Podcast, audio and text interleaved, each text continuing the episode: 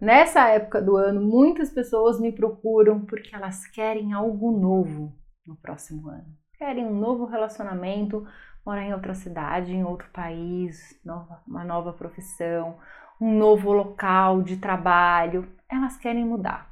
Uma das coisas que eu já deixo bem claro é: se você quer algo novo, você precisa fazer algo diferente, senão fica muito difícil de você conseguir esse algo novo. Algumas não têm muita clareza porque até o momento elas não conseguiram, ou o que é esse novo? Então, para ajudar mais pessoas a gerar clareza, a, a entender o porquê que ainda não conseguiu ou o que, que é esse algo novo, eu resolvi gravar esse vídeo com algumas perguntas para você refletir e espero que te ajude. Então, pausa o vídeo, pega papel e caneta e vamos começar a trabalhar.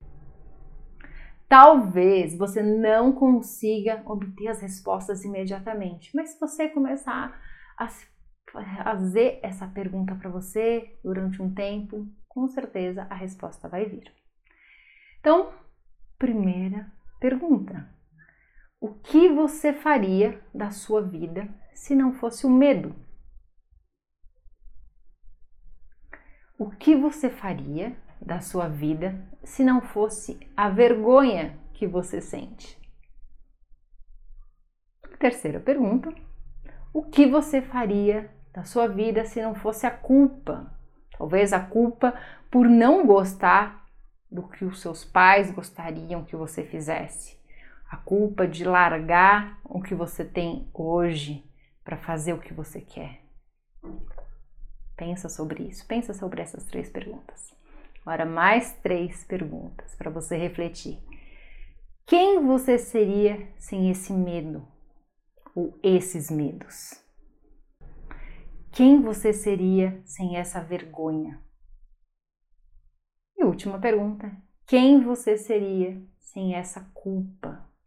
Então, reflita sobre essas seis perguntas medite, anote as suas respostas, comece a entender por que, que você não está conseguindo algo novo. Geralmente é medo, culpa e vergonha.